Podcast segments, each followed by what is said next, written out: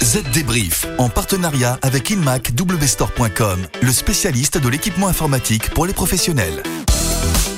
Bonjour à tous et bienvenue pour un nouvel épisode du Z Débrief, votre podcast sur l'actualité de la transformation numérique. Bonjour Estelle. Bonjour David, bonjour à tous. Alors au programme cette semaine, pour commencer, la messagerie WhatsApp qui vise désormais le marché des entreprises. Nous verrons comment. Au programme aussi, les nouvelles paroles de Christelle Edman en tant que nouvelle directrice générale d'Orange. Elle parle réglementation et consolidation des opérateurs européens. Une annonce aussi, celle d'Elon Musk qui va proposer aux propriétaires de camping-cars d'avoir un accès au système internet satellite haut débit Starlink de SpaceX. Les détails à suivre. Notre chiffre clé concernera les technologies qui euh, suscitent en ce moment l'intérêt des développeurs. Il y en a cinq. Nous verrons ce dont il s'agit. On vous donnera aussi quelques astuces pour améliorer votre connexion Internet. Et enfin, Guillaume Sériès de la rédaction de ZDNet nous expliquera quelles sont les technologies qui composent le cocktail du Web 3. Allez, le Z débrief, c'est parti. Les dernières infos. Commençons donc par cette nouvelle initiative de Meta. Le responsable de l'application mobile veut conquérir le marché des entreprises. Pour cela, il lance WhatsApp Cloud, une interface de programmation d'application, une API donc. Basée sur le cloud, elle doit permettre à toute entreprise ou développeur de construire un tableau de bord personnalisé au-dessus du logiciel WhatsApp. Le but, utiliser WhatsApp pour communiquer avec les clients des entreprises utilisatrices. Ce tableau de bord donnera aussi aux entreprises un accès aux principaux outils de compte, aperçus, messages, modèles, numéros de téléphone et catalogue de produits. Côté prix, l'utilisation de l'API WhatsApp Cloud sera gratuite pour les 1000 premiers messages par mois qui peuvent être initiés par l'entreprise ou l'utilisateur. Mais attention, au-delà, il faudra payer.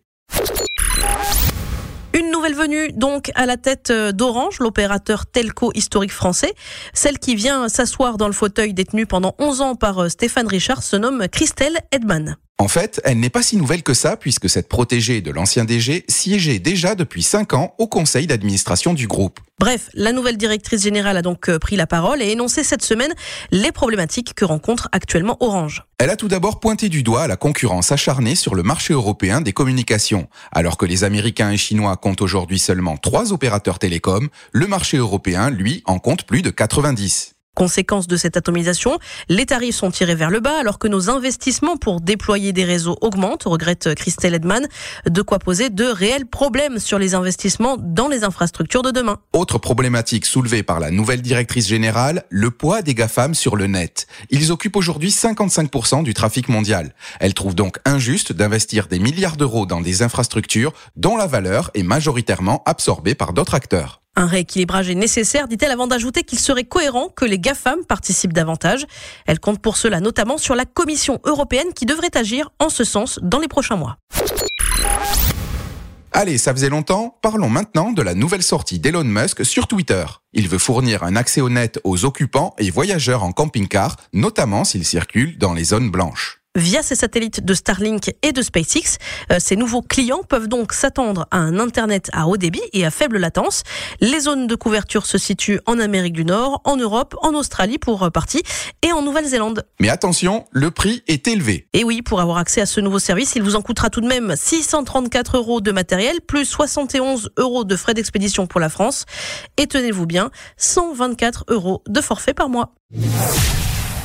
Ultra fin et ultra puissant, les nouveaux ordinateurs portables Samsung sont le meilleur choix pour votre entreprise. Processeur puissant Intel Core 12e génération certifié Evo, Windows 11 Pro, batterie longue durée, sécurité renforcée, la gamme Galaxy Book 2 a été conçue pour optimiser votre productivité. Jusqu'au 30 juin, commandez sur inmacwstore.com, le spécialiste de l'équipement informatique pour les professionnels, et profitez d'un disque SSD 1 Tera offert pour tout achat d'un Galaxy Book 2 Pro, Galaxy Book 2 360 et Galaxy Book 2 Business. Le chiffre marché. Passons maintenant aux chiffres du marché. Cette semaine, il est de 5 pour 5 technologies qui cartonnent chez les développeurs. Il s'agit de la blockchain, des crypto-monnaies, des NFT et des langages de programmation JavaScript et Python. Pour les trois technologies citées, c'est l'appât du gain qui motive les développeurs interrogés pour une étude. Plus d'un tiers ont en effet déclaré se renseigner sur les crypto-monnaies comme le Bitcoin, ce qui n'est pas vraiment étonnant quand on sait que l'adoption des monnaies numériques continue de croître dans le monde entier en dépit de cours fort volatiles. Le potentiel lucratif des NFT, jetons non fongibles, ne passe pas non plus inaperçu. Idem concernant les autres applications potentielles de la technologie blockchain.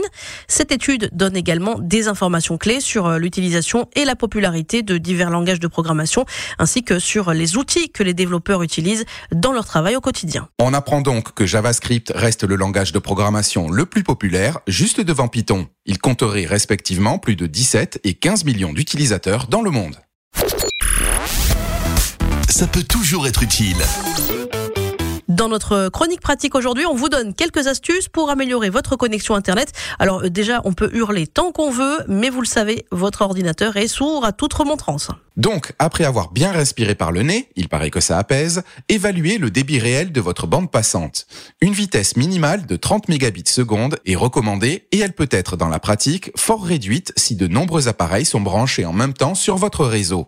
Donc deux solutions, soit vous en débranchez quelques-uns du réseau, soit vous appelez votre fournisseur d'accès pour négocier plus de bandes passantes. Autre conseil, si ça rame comme on le dit familièrement, réinitialisez votre routeur ou votre box, débranchez-les, laissez-les éteints pendant environ 10 secondes, puis redémarrez-les.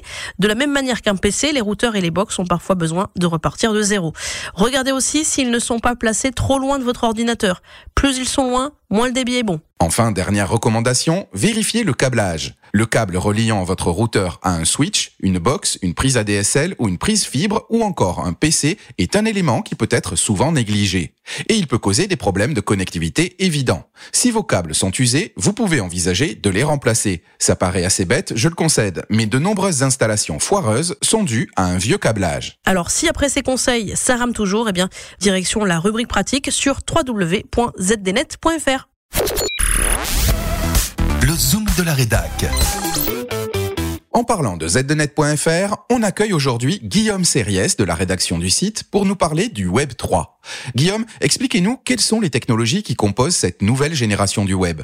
Le terme a été utilisé pour la première fois en 2014 par le Britannique Gavin Wood, le cofondateur de la crypto-monnaie Ethereum. Il a ensuite créé la Web3 Foundation, son ambition, eh bien, financer les équipes de recherche et de développement qui construisent les bases du web décentralisé, peut-on lire sur le site de la Fondation. Pour résumer, le Web 3 est défini par ses promoteurs comme l'anti-modèle du Web 2.0.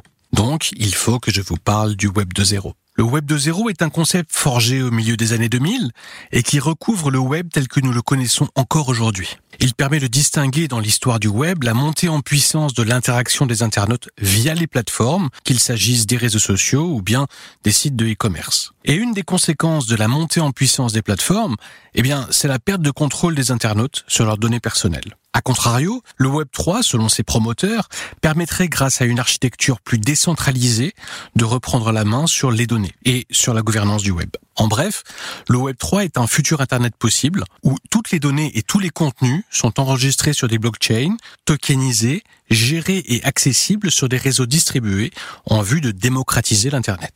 Et comment cela serait possible? Eh bien, grâce à la blockchain. Car oui, avec les NFT par exemple, tout un chacun deviendrait acteur et propriétaire du web.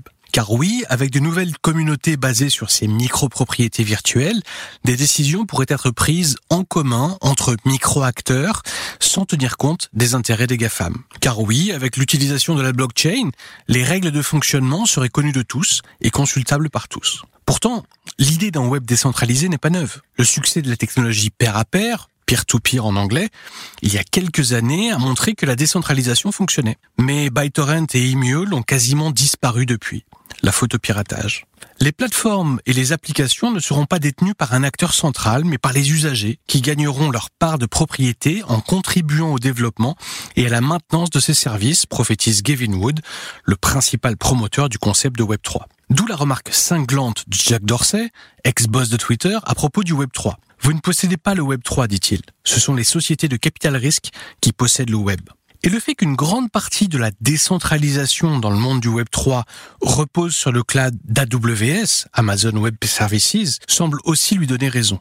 Car c'est une chose d'avoir des services web basés sur la blockchain et la tokenisation, mais c'en est une toute autre de remplacer l'infrastructure existante. Merci Guillaume. Allez, le Z débrief, c'est fini pour cette semaine, mais votre podcast reste disponible sur toutes les plateformes d'écoute comme Spotify, Deezer ou encore Apple Podcast. Et si vous aimez le Z débrief, n'hésitez pas à nous le faire savoir en ajoutant de petites étoiles ou des commentaires. N'hésitez pas non plus à écouter euh, ZDTech, le podcast de la rédaction de ZDNet. Il vous attend tous les matins dès 8h pour faire le point sur un sujet d'actualité du monde de l'IT et des telcos. À la semaine prochaine. Bye bye. Z Débrief, en partenariat avec InMac le spécialiste de l'équipement informatique pour les professionnels.